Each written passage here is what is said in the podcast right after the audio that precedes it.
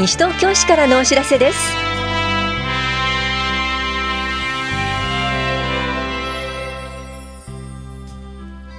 今日は家族介護慰労金介護用品の支給。暮らしの便利帳全戸配布などについてお知らせします。インタビュールームお話は西東京市産業振興課の広野美穂子主査。テーマはハンサムママプロジェクト。2019年度第1クールが始まります。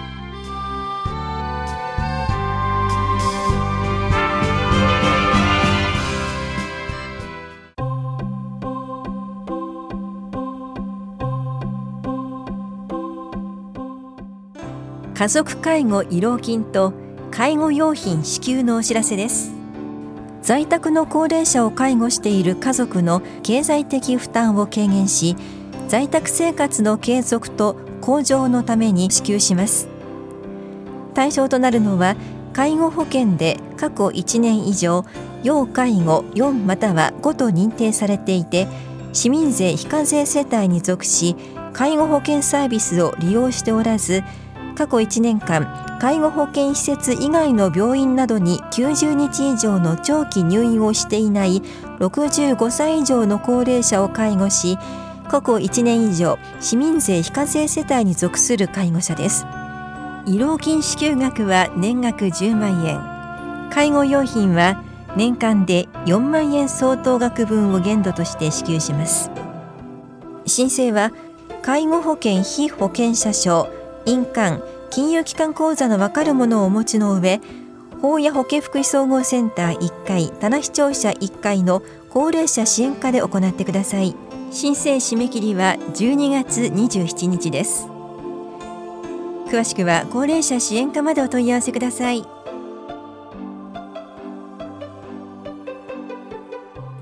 暮らしの便利帳全戸配布のお知らせです。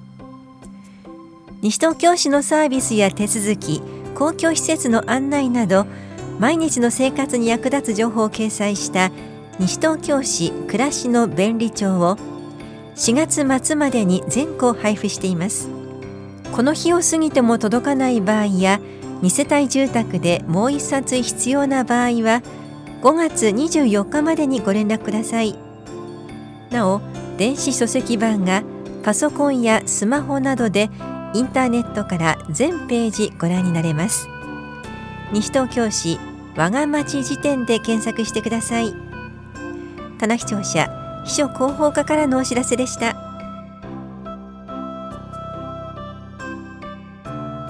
乳がん子宮頸がん検診の締め切りが間近です。申し込み期限は4月22日です。乳がん検診は各医療機関の受け入れ人数に限りはありますのでご希望の医療機関がある場合はぜひ今回お申し込みください。子宮頸がん検診もこの時期の申し込みがおすすめです。子宮頸がんは20歳以上で前の年度市の子宮頸がん検診を受けていない女性市民です。乳がんは40歳以上で前の年度市の乳がん検診を受けていない女性市民が対象です。いずれも健康課各検診宛てにはがきで申し込むか法や保健福祉総合センター4階の健康課棚視聴者2階保険年金課の窓口。また市のホームページから申し込みください。詳しくは健康事業ガイド市のホームページをご覧ください。健康課からのお知らせでした。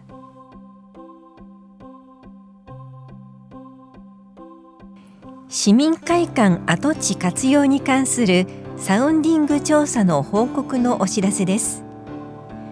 官民連携事業による施設整備の実現性のほかさまざまな可能性を調査検討するためサウンディング調査を実施しました。結果について4月25日木曜日法屋庁舎別当26日金曜日イングビルでいずれも午前10時から正午までと午後2時から4時まで両日2回ずつ報告します。大谷庁舎文化振興課からのお知らせでした。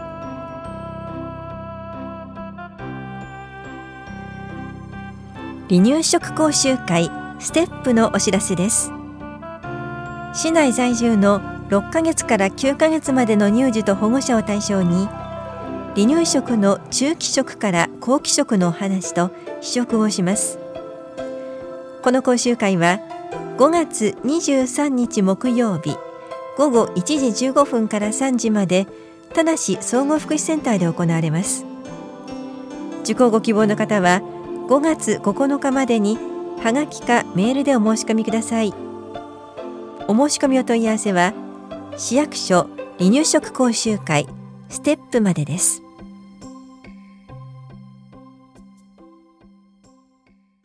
インタビュールームお話は西東京市産業振興課。主査広野美穂子さんテーマは女性の働き方サポート推進事業ハンサムママプロジェクト第1クールが始まります。担当は近藤直子です。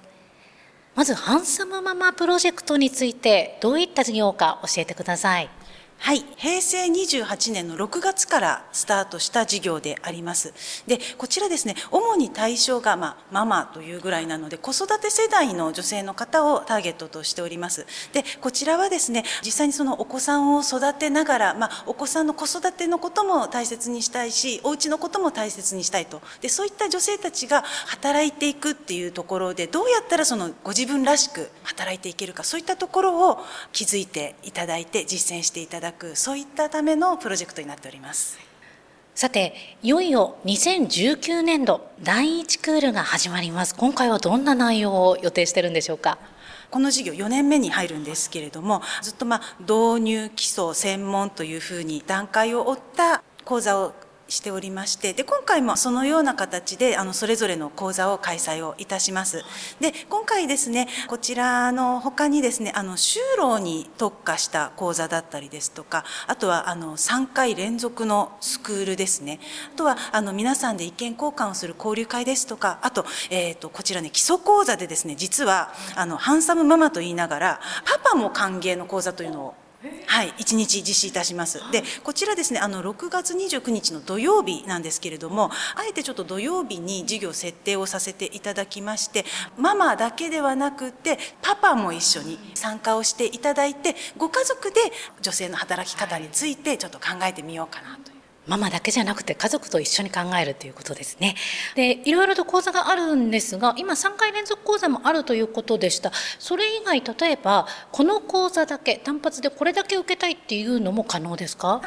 はい、えー、大丈夫です。こちらですね、あの連続で受けなくていけない、受けなくてはいけないのが、あの3回連続講座、スクールというものだけなんですね。ごめんなさい、こちらのスクールだけは、えー、3回セットでの受講というふうになります。で、それ以外のところはですね、どれも単発で受講することができます。で、あとあのよくお問い合わせで聞かれるんですけれども、導入とか基礎とかってあるんですが、導入から受けなくちゃダメですかという、そういうご質問結構いただくんですけれども、これも導入からでなくても大丈夫です。はい。内容がそれぞれ違いますので、こちら、まあ、ホームページだったり、チラシだったりご覧いただいてですね、ご興味持った講座がありましたら、順番とか全然通ってないので、はい。関心のあるところから聞いていっていただければと思います。今までにこういった講座を受けて、これをきっかけに活躍されている市民の方もいらっしゃいますか？はい、ハンサムママ事業の第一クールについてはこのスケジュールですとかそういったものが1枚の A4 のチラシになっておりまして公民館や児童館市内のいろんな施設でお配りしておりますのでそれぜひ皆さん手に取ってください。でそのチラシの表面のところにですねこちら前川さんという女性の方あの載せさせていただいてるんですけれども実はこちらの方ですね去年開催いたしました西東京市ビジネスプランコンテストのグランプリを受賞された方なんです。でこちらの前川さんなんですけれども実はこちらのハンサムママ事業の講座を通して挑戦してみようということで一歩を踏み出した方ですので、はい、ぜひですねちょっとこういった方に皆さんこう続いて第一歩を踏み出していただけたらなと思います。はいこちらですね、申し込みにつきましては、ハンサムママの専用ホームページございます。そちらでお受けしておりますので、ハンサムママで検索していただければ、こちらのホームページ、あの、ヒットいたします。と実はですねハンサムママのプロジェクターなんですけれどもイベントを実は定期的に開催をしておりまして、えー、ハンサムママフェスタというのをアスタのセンターコートにて開催をしております今年度もですねあのハンサムママフェスタ2019ということで10月の24日に開催の予定です。で、あのこちらについてもですね、出展者募集ということで、第一クールのチラシにちょろっと書いてありましてでそこの脇にですね QR コードが載っておりますので、まあ、募集の概要ですとかそういったところをですねあの詳しく知りたいなという方ぜひぜひチラシを手に取って、はい、はい、あの QR コードを見ていただければなと思います。わかりました。えー、最後にラジオをお聞きの皆さんに広野さんから一言お願いいたします。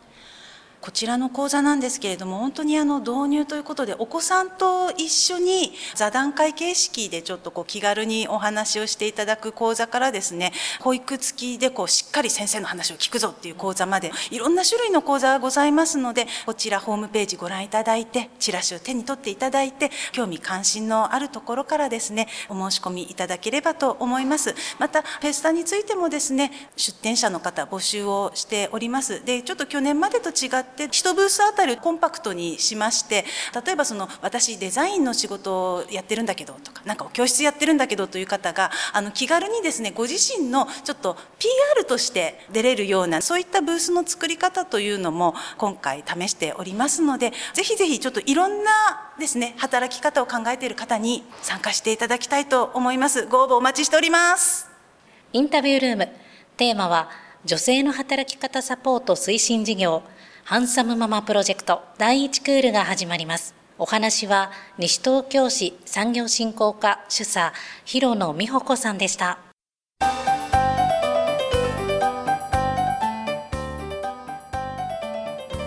外国人のためのリレー専門家相談会通訳ボランティア募集のお知らせです現在西東京市内にはおよそ4700人の外国人が暮らしており文化や習慣の違いなどからさまざまな悩みや問題に直面しています。この相談会は都内14カ所をリレーするもので西東京市では8月24日土曜日に実施する予定です。当日弁護士などの専門家との間に立って通訳をしてくださる方を募集します。総合防災訓練での通訳協力などもご案内しますので可能な範囲でご協力ください。対象は西東京市在住在勤在学で弁護士など各種専門家との通訳ができ研修会と相談会に参加できる方です。国籍や言語は問いません。応募の方ははがきかメールで件名31通訳ボランティアとし通訳ができる言語などを明記の上5月8日までにお申し込みください。お申し込みお問い合わせは市役所法屋庁舎文化振興課までです。